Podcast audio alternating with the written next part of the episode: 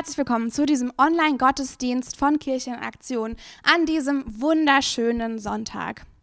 Das Besondere am Sonntag ist, dass wir ganz bewusst ähm, abschließen möchten mit der vergangenen Woche, dass wir einsteigen möchten, starten möchten in die neue Woche und dass wir das nicht irgendwie tun, indem wir reinstolpern oder irgendwie ja so reinwandern, sondern das ganz reflektiert tun möchten. Tun möchten mit einem wachen Geist und mit einem offenen Herzen.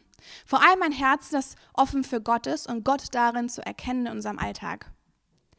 Bei Kirche in Aktion, da sprechen wir ganz häufig über Himmel auf Erden. Wir möchten sehen, wie ein Stück Himmel auf Erden möglich wird, sichtbar wird, wie Gott Himmel auf Erden sichtbar macht. Wir möchten Mitgestalter davon sein. Aber wer sich ganz viel mit dem Himmel auf Erden auseinandersetzt, der muss auch der Hölle auf Erden ins Gesicht sehen. Ganz viel von dem, was wir erleben, wenn wir doch eigentlich Himmel proklamieren, ist, dass da immer noch viel, viel Hölle herrscht. Diskriminierung, Ausbeutung, Ungerechtigkeit sind alles Formen von Hölle auf Erden. In unserer Serie Confronting Evil haben wir genau darüber angefangen, tiefer nachzudenken, tiefer einzusteigen, uns zu fragen, was machen wir eigentlich, wenn keiner hinguckt? Uns zu fragen, wie gehen wir damit um, wenn Menschen ungerecht behandelt werden, wo ist da vielleicht auch unser Anteil daran? Und diesen Sonntag, da ist das Thema und die Frage, bist du ein geborener Sieger? Was heißt das, ein geborener Sieger zu sein? Was heißt das, als Sieger in dieses Rennen von Gut und Böse mit einzusteigen, in diesen Kampf? Und dieser Titel hat mich doch schon ganz persönlich auch irgendwie zurückgeworfen, denn ich habe angefangen darüber nachzudenken, wie das war, als ich als Kind angefangen habe, zum ersten Mal darüber zu träumen und nachzudenken, was ich werden möchte und wie mein Leben vielleicht aussehen könnte. Und ich muss ehrlich sagen, dass ich nicht davon ausgegangen bin, dass ich irgendwie als geborener Sieger in diesen Lauf, in diesen Lebenslauf hineingestiegen bin irgendwie ist mir schon ganz früh klar geworden, dass es Dinge gibt, die da irgendwie eine Ungerechtigkeit reinbringen, die mich vielleicht auch zurücksetzen. Ich erinnere mich, dass ich äh, in der Schule ganz, ganz präsent gemerkt habe, dass ich eben nicht in Deutschland geboren bin, dass ich einen Migrationshintergrund habe, ich habe immer wieder auch gemerkt und wurde daran erinnert, teilweise schmerzhaft, dass meine Eltern auch nicht schon irgendwie ihr Leben hier aufgebaut haben, sondern dass wir finanziell einfach ganz oft irgendwie unter Druck sind, dass Dinge nicht möglich sind, die vielleicht bei meinen Kollegen möglich sind. Ich habe auch später gemerkt, dass es Unterschied macht, dass ich eine Frau bin. Und dass ich ganz ehrlich auch darüber sein muss und sein darf und dem irgendwie ins Gesicht sehen muss, dass es da auch Ungerechtigkeiten gibt, denen ich immer wieder irgendwie gegenübertreten werde.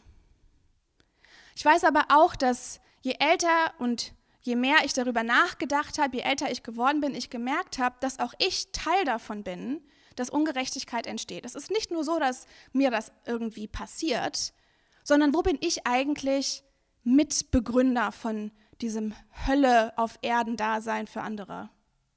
Oder wo mache ich es mir selbst besonders schwer? Wo kämpfe ich mit mir? Wo möchte ich vielleicht Gutes und krieg's dann trotzdem nicht hin?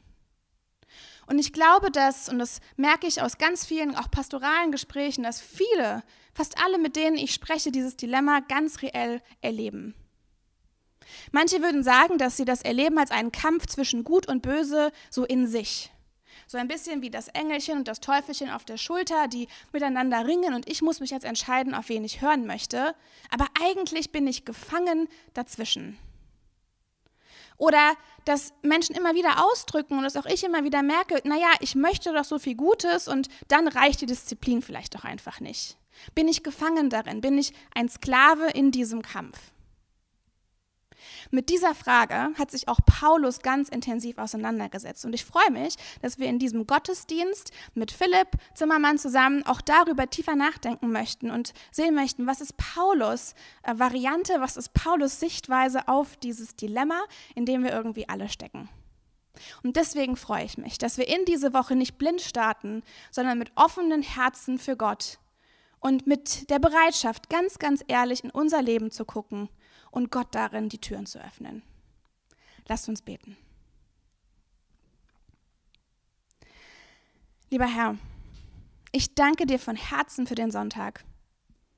Ich danke dir, dass du uns einen Tag geschenkt hast, an dem wir stille sein dürfen, einkehren dürfen, anhalten dürfen und wissen, dass du das segnest. an dem alles ein bisschen ruhiger wird. Ich danke dir, dass du uns zutraust, Mitgestalter zu sein von Himmel auf Erden, von deinem Willen.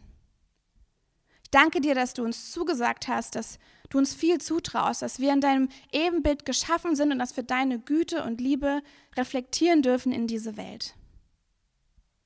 Ich danke dir auch, dass du uns nicht alleine lässt, Herr dass du uns nicht einfach nur ausgesetzt hast und dann aus der Ferne beobachtet, sondern dass du ganz, ganz nah in unserem Herzen und in unserem Leben involviert sein möchtest.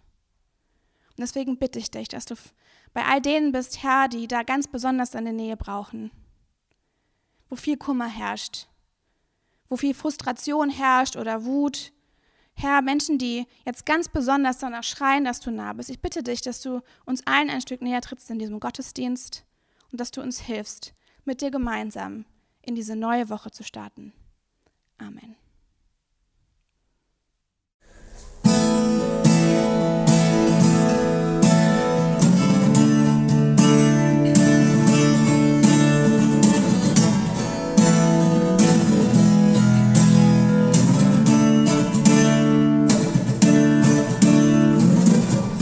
Breaks the power of sin and darkness? Whose love is mighty and so much stronger. The King of glory, the King above all kings, who shakes the whole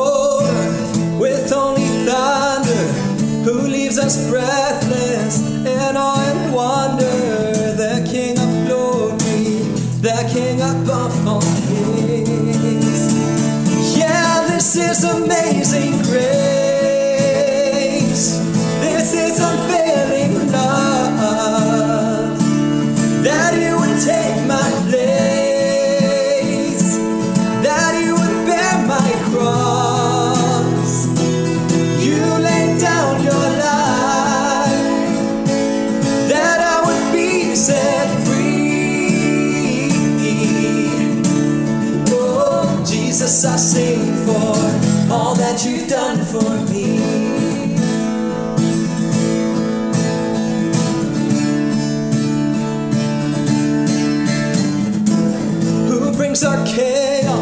back into order? Who makes the orphan a son and daughter? The King of glory, the King above all kings. Who rules the nations with truth and justice? Shines like the sun in all his brilliance. The King of glory, the King above all kings. This amazing grace. This is unfailing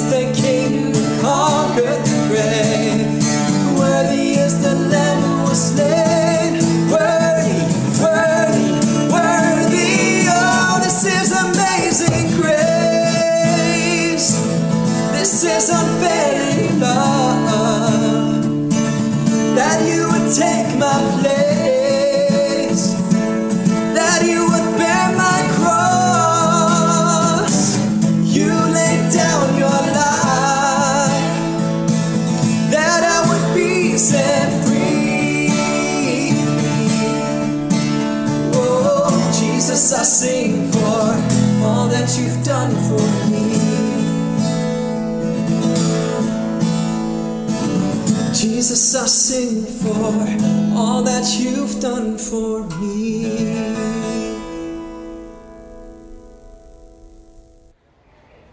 Die heutige Schriftlesung kommt aus dem Römerbrief, Kapitel 7, Verse 15 und 18b bis 19. Denn ich weiß nicht, was ich tue.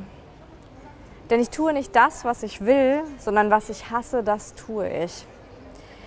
Willen habe ich wohl, aber das Gute vollbringen, das kann ich nicht.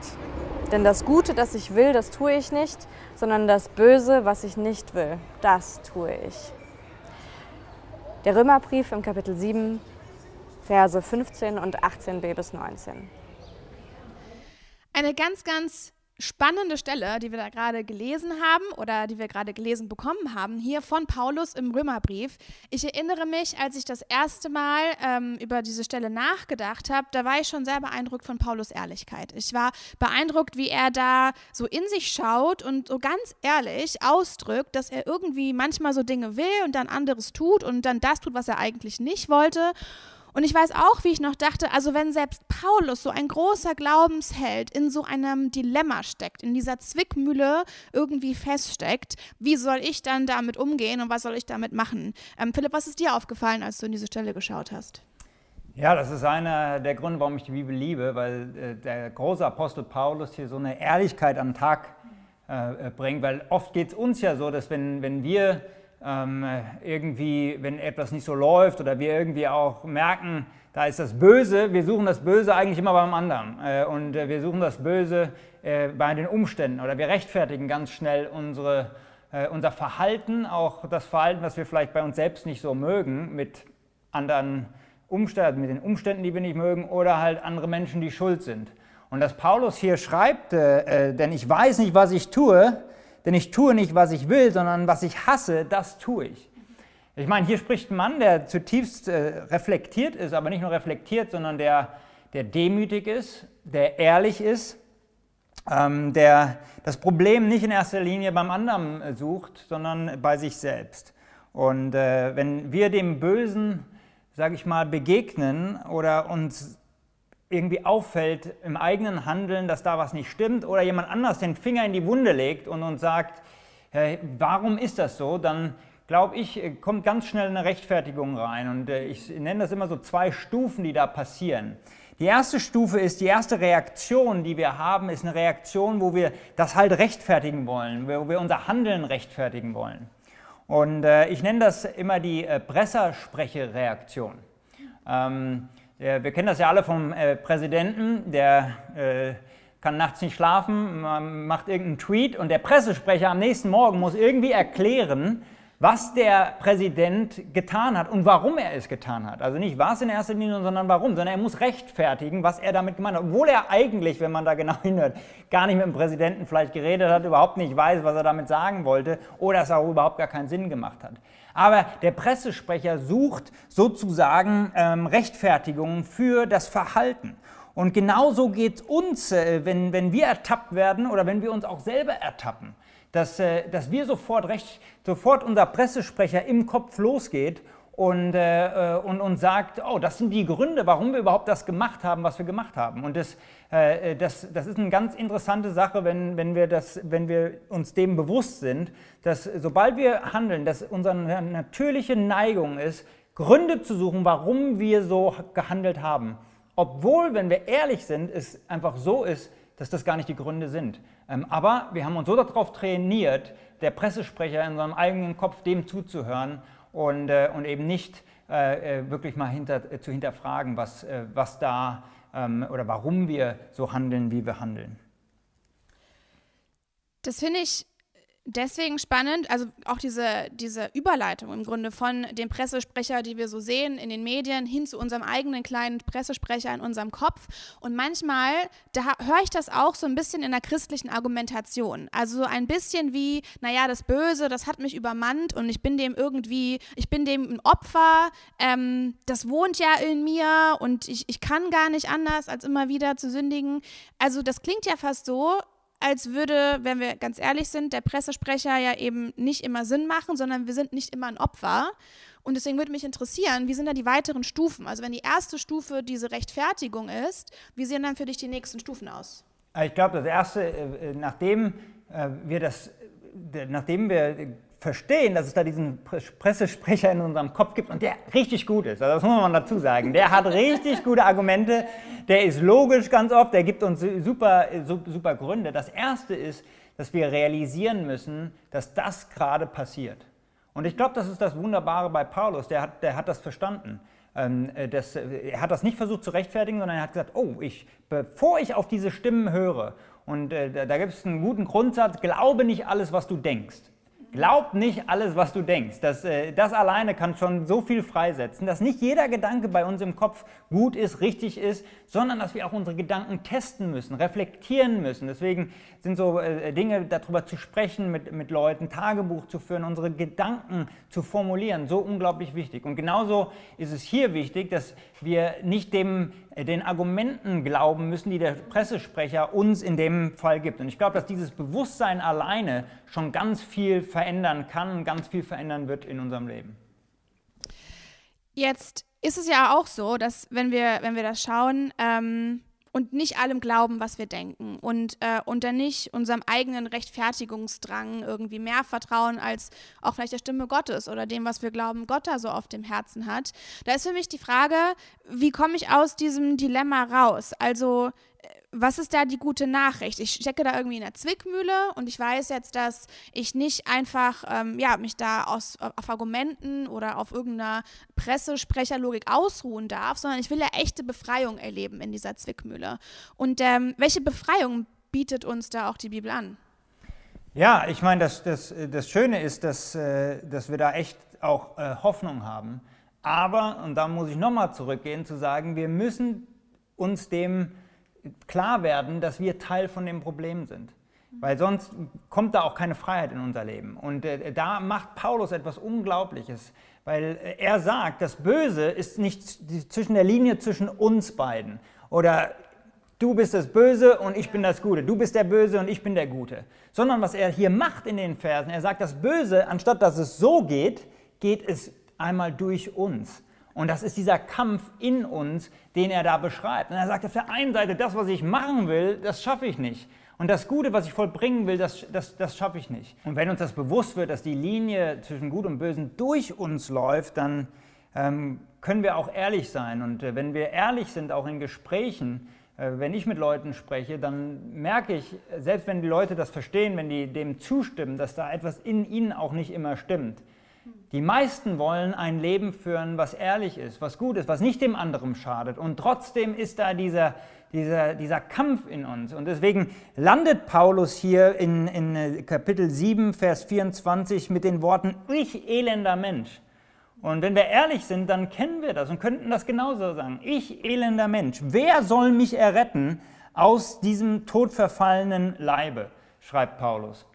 Und das ist die Frage, die wir, die, die, die wir haben. Wenn wir wirklich ehrlich sind und merken, da ist ein Kampf in uns, den wir auch manchmal nicht loswerden, dass wir nicht das erreichen, was wir erreichen wollen, dass wir das nicht schaffen, was wir schaffen möchten, da ist ein Kampf in uns und, und wir kommen zu dem Schlussfolgerung wie Paulus, ich elender Mensch, wenn wir ehrlich sind und demütig sind, so wie Paulus. Und dann fragen wir uns, wer kann mich da erretten? Paulus drückt ja da aus, dass er es eben nicht alleine hinkriegt, dass er dieses Dilemma nicht alleine gelöst kriegt, dass egal wie viel er es gibt, er es eben nicht alleine schafft und schreit da nach Gott. Und deswegen finde ich es ganz wichtig, dass auch wir uns diese Zeit nehmen, so ehrlich zu sein ähm, das auch wirklich zu reflektieren, da auch geistlich mit umzugehen und eben in uns zu horchen und zu gucken, wo brauchen wir da Gott, wo kriegen wir es eben nicht alleine hin. Und deswegen freue ich mich, dass ähm, wir jetzt uns dafür auch Zeit nehmen wollen, dass wir das mit Musik tun, dass wir da auch Musik haben als eine Form dieses auch künstlerisches Ausdrückens, dieses Reflektierens, wo brauchen wir Gott und wo sehen wir uns nach Gott. Und deswegen lasst uns gemeinsam singen.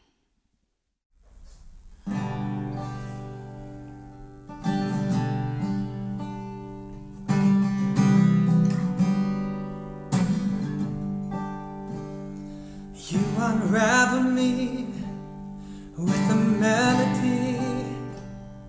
You surround me with a song of deliverance from my enemies till all my fears are gone.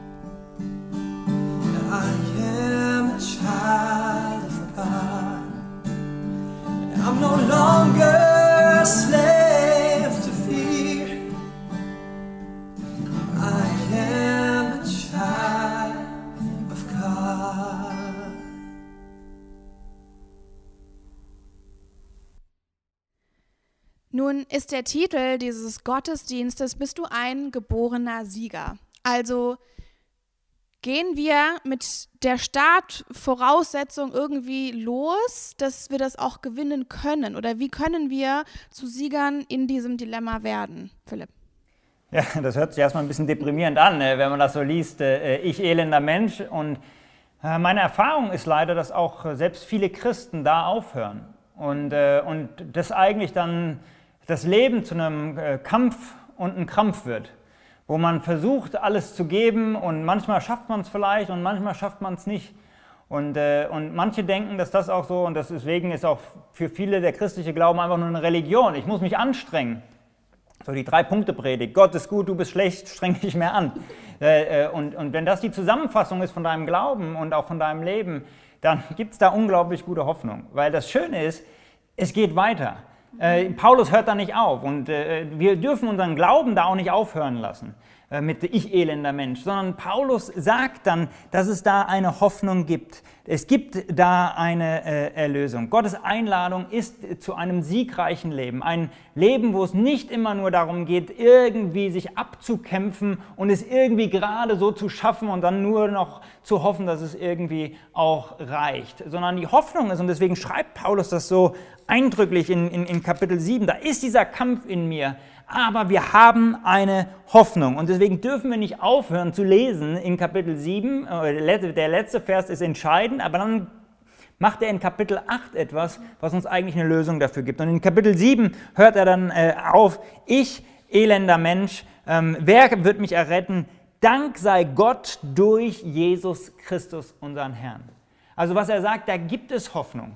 Es ist keine äh, deprimierende Situation. Es ist nicht am Ende das, wo, wo, wie wir unser Leben führen müssen. Ich nur als elender Mensch und ich komme mit diesem Kampf innerlich nicht zusammen, sondern Jesus Christus gibt uns eine Antwort. Er gibt uns, äh, er wird uns und will uns daraus erlösen. Und das ist ganz wichtig, dass wir in unserem persönlichen Leben das auch äh, erfahren und dass wir verstehen, dass das der christliche Glauben ist. Dass äh, wir verstehen, dass dieser Kampf in uns ist, aber dass Gott in Jesus Christus uns da einen Ausweg gibt, damit wir nicht eben nur einen Kampf und einen Krampf haben. Ja, und das ist eine gute Nachricht. Also, wenn die gute Nachricht ist, da gibt es Hoffnung und wir sind eben nicht gefangen in diesem Dilemma, dann ist das, dann ist das schön und dann gibt mir das Hoffnung. Aber wenn ich so ein bisschen zurückdenke, und ich habe es ja auch kurz erwähnt, ähm, als ich so ins Leben gestartet bin, hatte ich eben nicht das Gefühl, dass ich wirklich praktisch da auch was habe, was mich zum Sieger macht. Also ich habe zwar Hoffnung und irgendwie gibt mir jetzt diese Stelle auch Hoffnung, wenn ich weiterlese und nicht stehen bleibe, ähm, aber ich brauche praktische Hoffnung. Ich muss irgendwie verstehen, wie sich das in meinem Alltag auswirkt und wie ich da eben als Sieger losziehen kann. Ja, also genau, genau richtig. Äh, Und ich glaube, dass es deswegen so wichtig ist, dass wir äh, Kapitel 8 weiterlesen, weil ich glaube, da gibt es zwei Dinge, die ganz praktisch werden und die uns unglaublich äh, helfen. Und das erste fängt im ersten Vers an. So gibt es nun keine, also Kapitel 8, äh, Vers, Vers 1, so gibt es nun keine Verdammnis für die, die in Jesus Christus sind. Also wir fangen an mit der, mit der guten Nachricht, dass es keine Verdammnis gibt, dass es, dass es Vergebung gibt, dass, äh, dass wir da einen Ausweg haben, auch wo wir gescheitert sind, da auch wo wir Schuld und Sünde auf uns ge geladen haben, wo wir es eben nicht geschafft haben, da ist der Weg raus, erstmal zu verstehen, du bist genug, du bist geliebt, wir, wir, wir sind genug. Gott hat uns in Jesus Christus angenommen. Das ist die wunderschöne Botschaft von Ostern. Er ist für unsere Schuld und Sünde gestorben, da, da jetzt keine Verdammnis ist. Und es ist mir so wichtig, dass wir das alle verstehen. Es gibt kein, egal was du gerade tust oder getan hast, Gott will dir da komplett vergeben. So sehr sagt die Bibel sogar, dass er sich noch niemand daran erinnert, was du gemacht hast und was du getan hast. Und das kann freisetzen. Ja, und da, da gibt es eine Geschichte, die mir auch immer wieder in den Sinn kommt, wenn es um dieses Thema geht. Es äh, ist schon ein paar Jahre her. Ich war in der in der Schweiz, habe gelebt, habe da eine Jugendkirche gestartet und äh, wir hatten große Ambitionen, äh, da eine ganz große Kirche draus zu machen. Sonntagsabends hatten wir immer Gottesdienste, ähm, während ich Theologie studiert habe. Und, äh, und äh, es war so, einen Sommer habe ich mir einen ganzen Sommer, äh, als wir Ferien hatten, ähm, Semesterferien, habe ich mir Zeit genommen, um auf der Straße Menschen einzuladen für diesen Gottesdienst. Und ich habe bestimmt in der Woche mit einem Team von Leuten, hunderte von Leuten persönlich eingeladen und da haben mir bestimmt 100 sogar persönlich gesagt, sie kommen. Und dann kam äh, äh, der Sonntag und ich hatte mich vorbereitet und ich, ich, äh, ich hatte äh, den, die, die, eine Bibelstelle über die Liebe Gottes. Ich war bereit, über die Liebe Gottes zu predigen äh, äh, im Stadion und hatte gedacht, Mann, da kommen so viele Menschen. Und stand an der Tür und dann begrüße ich die Leute und ich merke, es um 6 Uhr ging es los und um 5 vor 6 waren drei Leute da, dann vier Leute, fünf Leute. Und ich stehe an der Tür, ich kriege schon so einen Hals. Ja? Äh, der, der, Mann, der über die Liebe Gottes predigen will, kriegt einen, eine, ein, einen Hals.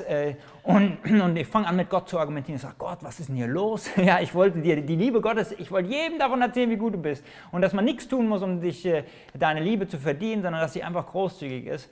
Und, und, und ich warte fünf nach, zehn nach und am Ende hatten wir 17 Leute da und äh, das war der schlechtbesuchte Sonntag, den wir da äh, je hatten in dem Gottesdienst. Und ich war so frustriert und ich habe dann in meiner innerlichen Stimme gehört, äh, wo, wie Gott so sagt, Philipp, es ist egal, predige äh, zu diesen 17 über die Liebe Gottes, wie du noch nie über die Liebe Gottes gepredigt hast. Und ich habe gesagt, okay, ich bin ja hier für Gott, ähm, obwohl ich mir natürlich wünschen würde, mehr Menschen wären da. Und ich habe über die Liebe Gottes gepredigt und bin nach Hause gegangen am Abend und war, war auch einfach deprimiert. Drei Wochen später kriege ich einen Anruf von einer Frau, die zum ersten Mal in dem Gottesdienst war. Eine Frau, äh, vielleicht äh, äh, Ende 40, die mir gesagt hat, sie will sich gerne mit mir treffen. Ähm, äh, und als wir uns getroffen haben, hat sie gesagt, Philipp, ähm, an diesem Gottesdienst, wo du über die Liebe Gottes gepredigt hast, ist etwas passiert in meinem Leben. Und äh, sie hat erzählt, dass sie eigentlich schon jahrelang auch mit, äh, mit, mit Gott unterwegs ist ähm, und, und, und, und Christ ist Ah, aber sie hat seit Jahren die Abhängigkeit, dass sie sich selbst ritzt. Und äh, darüber hat sie so viele Schuldgefühle, hat das so versucht, so oft los, loszubekommen. Es hat, hat, hat nie geklappt. Und sie sagt, Philipp, an dem Abend lag ich in meinem Bett und auf einmal wurde ich mir klar, dass das, was du gepredigt hattest, dass ich nichts tun kann, ob ich jetzt weiter mich ritze oder aufhöre zu ritzen, dass Gott mich nicht verdammt. Und sie hat gesagt, in dem Moment war ich frei. Und seitdem habe ich mich äh, äh, nicht mehr geritzt.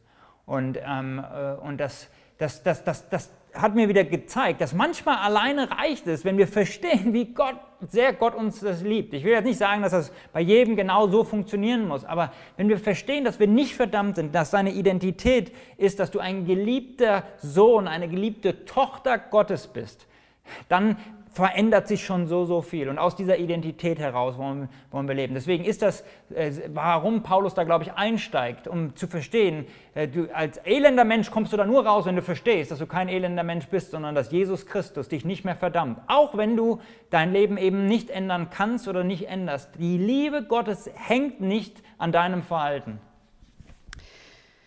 Das ist, das ist wirklich gute Nachricht. Also, und ich finde es auch spannend, diese Geschichte auch ein bisschen in Relation zu setzen zu den Festen, die wir gerade gefeiert haben. Also ich musste, als wir darüber gesprochen haben, dass Gott dieses ganz praktische Dilemma bewusst ist, dass er quasi unseren Alltag kennt, dass er nicht weit weg ist, da musste ich so ein bisschen an Weihnachten denken, wo wir feiern, dass Gott irgendwie als Mensch so auf diese Welt kommt. Aber an Ostern feiern wir diese Erlösung, diese Vergebung, diesen Freispruch. Ähm, aber jetzt jetzt reicht es ja eben eben nicht nur, oder manchmal reicht es nicht nur zu wissen, dass ich freigesprochen bin, sondern ich rufe ja nach Gott um Hilfe in, in meiner Situation. Wie, wie geht es da weiter? Was ist da die nächste Stufe?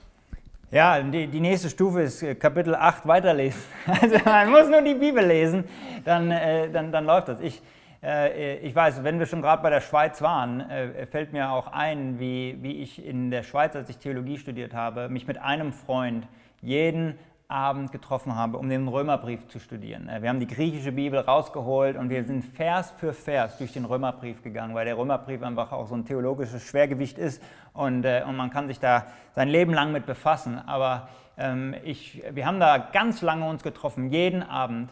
Ähm, aber ich kann mich an einen Abend erinnern. Und äh, das ist, als wir an Kapitel 8 dran, äh, als Kapitel 8 dran kamen.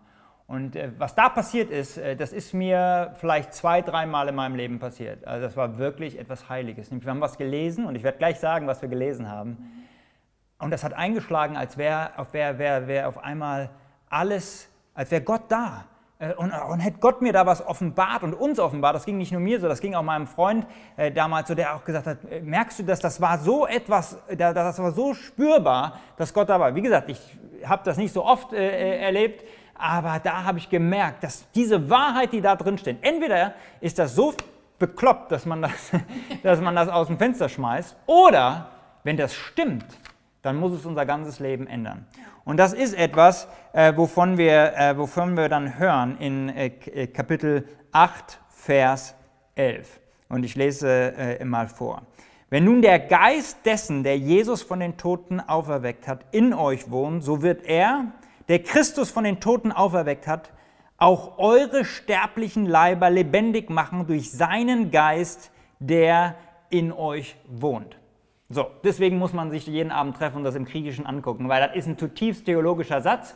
Aber was dieser Satz sagt, wenn du ihn auseinander nimmst und wenn du darüber nachdenkst, meditierst, und das würde ich jedem einladen, und das ist, was damals eingeschlagen hat wie eine Bombe. Er sagt, dass die gleiche Kraft, die Auferstehungskraft, die Jesus von den Toten auferweckt hat an Ostern, jetzt auch in dir und in mir lebt. Und das hat alles verändert, als ich das damals verstanden habe, als ich da saß. Weil entweder stimmt das oder es stimmt nicht. Aber wenn es stimmt, dann habe ich die Auferstehungskraft, die meinen toten Leib, so, und das ist Kapitel 7, lebendig macht, damit ich eben nicht da ende zu sagen, ah, das Gute, was ich tun will, das tue ich nicht. Ähm, äh, und das Böse, was ich nicht tun will, das tue ich. Gott sagt, und da sind wir dann im nächsten Fest bei Pfingsten, dass Gott da eine Kraft hat, die uns erfüllen will. Nämlich das Leben zu leben, was auf der Siegerseite, so wie du das ausgedrückt hast, äh, äh, ist. Wo wir, wo wir wissen, es ist nicht nur, wo wir gebeutelt durch die Welt gehen, sondern wir haben die Auferstehungskraft in uns. Wir sind einmal uns ist vergeben, da, da gibt es kein Verdammnis. Das ist, das ist mega gute Nachricht. Aber es geht noch einen Schritt weiter. Und deswegen äh, ist das so wichtig, dass wir das auch uns dem hingeben, dass Gottes Geist uns erfüllen möchte mit seiner Kraft. Und das ist nicht irgendwie nur eine kleine Kraft, das ist im Griechischen das Wort Dynamit, was da benutzt wird. Es ist eine Kraft, die den Toten lebendig machen kann. Die gleiche Kraft, also das muss man sich echt reinziehen, die gleiche Kraft, die Jesus von den Toten auferweckt hat, die kann jetzt und will in uns leben und uns zu einem Leben auferwecken, wo wir eben das Gute, was wir tun, auch tun und das Böse, was in uns ist, eben nicht dem Raum geben, sondern auch das überwinden können und ein siegreiches Leben führen. Und das ist wirklich gute Nachricht. Das ist gute Nachricht für mich, ganz persönlich. Ähm, und das kann durch mich auch gute Nachricht werden, so heraus in die Stadt und in die Welt. Und deswegen glaube ich, ist es ganz wichtig, dass, dass wir uns da jetzt nochmal Zeit nehmen und auch dafür beten und Gott fragen, wie kann ich diese Kraft in Anspruch nehmen für mein Leben? Wie kann ich mit dieser Auferstehungskraft äh, mich befreien lassen aus dem Dilemma? Und wie kann ich mit Gott auf diese Siegerseite kommen? Wie kann ich mit Gottes Kraft zum Sieger werden? Und genau diese Frage, die würde ich euch jetzt einladen, ins Gebet zu nehmen. Lasst uns still werden und lasst uns Gott fragen, wie wir uns von seiner Kraft erfüllen lassen können.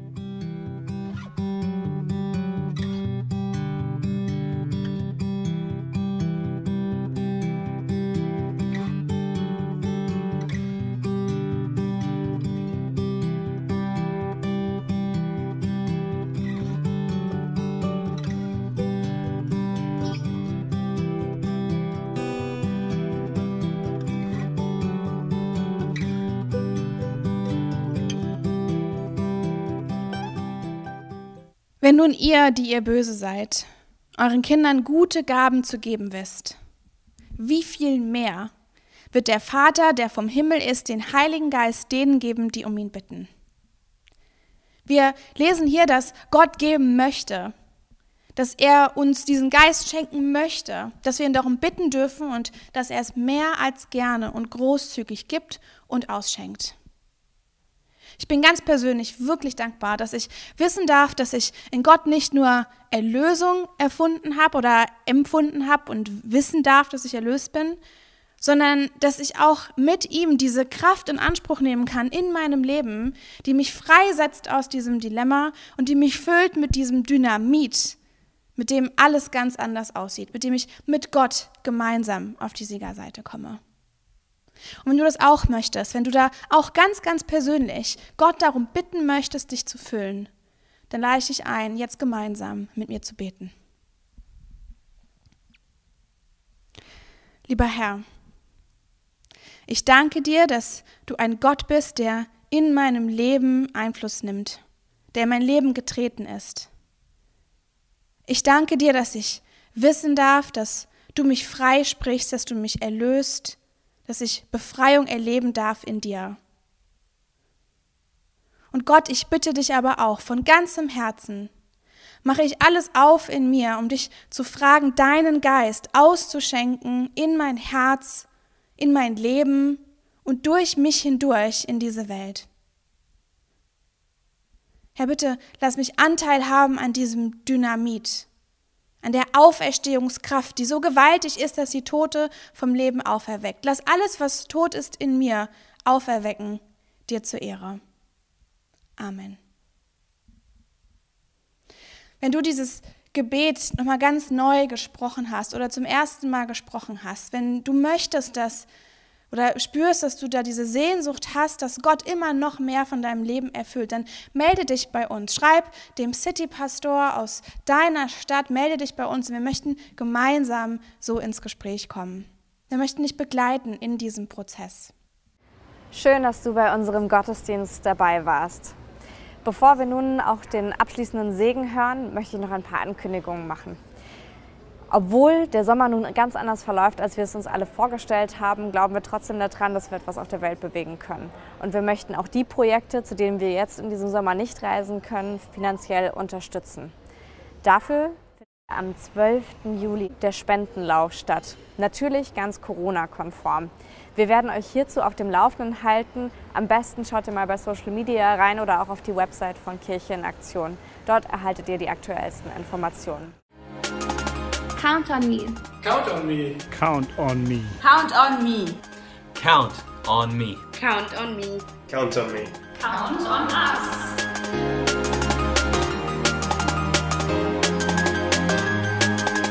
Unser Motto für unsere diesjährigen Hilfseinsätze äh, ist Count on me. Mit anderen Worten, auf mich kannst du erzählen. Nun mussten wir ja unsere Hilfseinsätze und eigentlich alles, was an Programm äh, für den Sommer stand, absagen äh, aufgrund von Corona. Trotzdem äh, wollen wir unseren Partnern äh, im internationalen Bereich, wo wir normalerweise hinfliegen, äh, zeigen, dass sie auf uns zählen äh, können und ausdrücken, dass, dass wir für sie da sein wollen.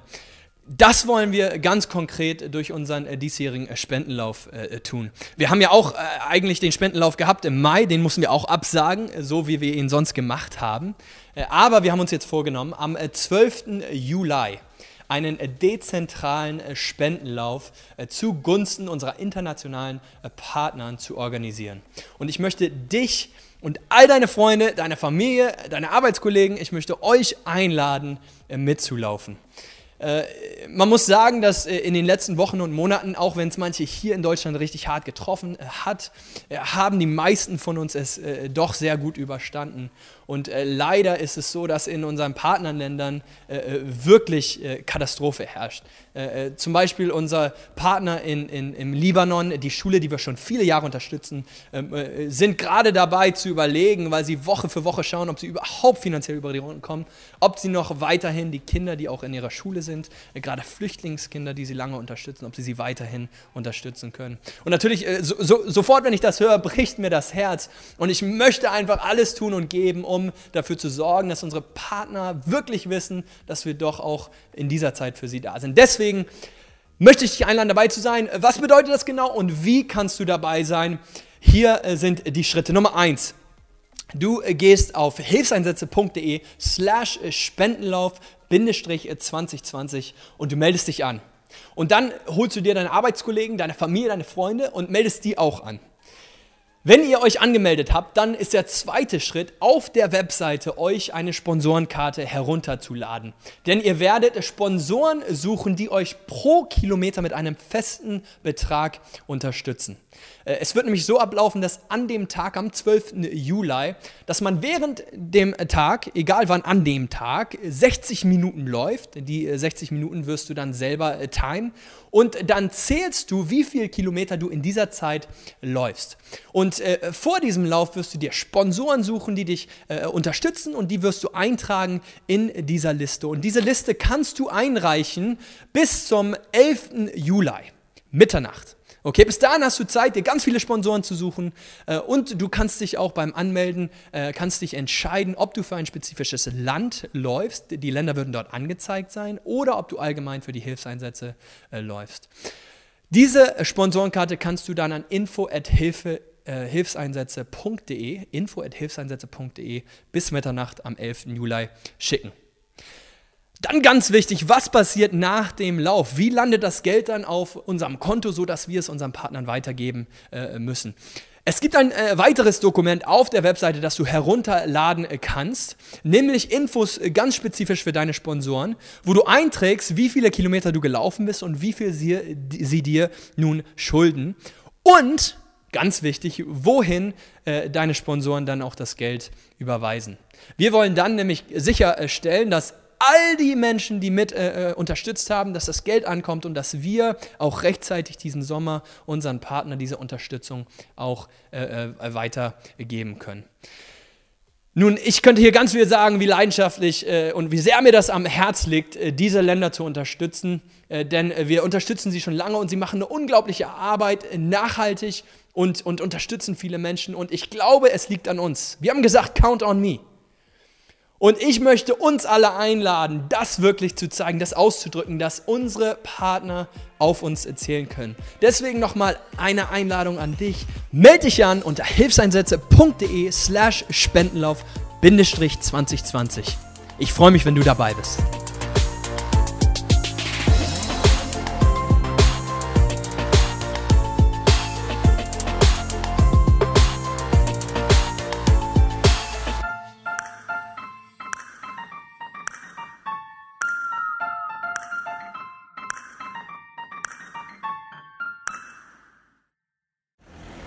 Wenn du neu hier bist und gerne mal Kirchenaktionen kennenlernen möchtest, dann klick doch einfach mal auf diesen Link und schau gerne vorbei. Wir freuen uns, mit dir in Kontakt treten zu können.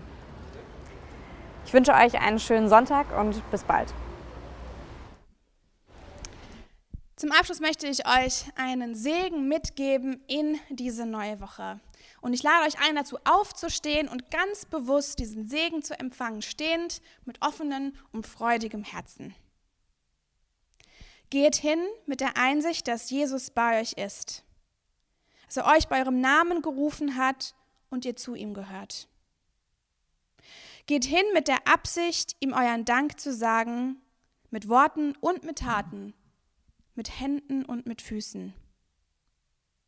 Geht mit der Aussicht, dass Jesus bei euch ist, alle Tage bis an der Weltende. Denn es segne euch und begleite euch der dreieinige Gott, der Vater, der Sohn und der Heilige Geist. Amen.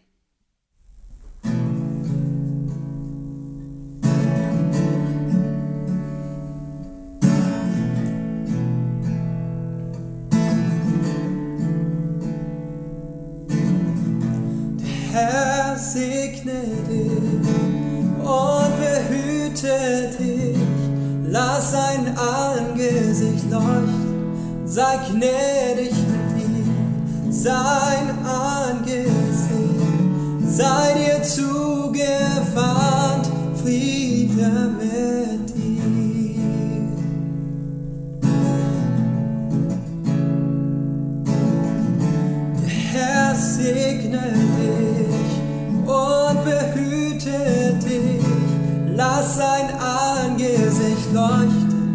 sei gnädig mit dir. Sein Angesicht sei dir zugewandt,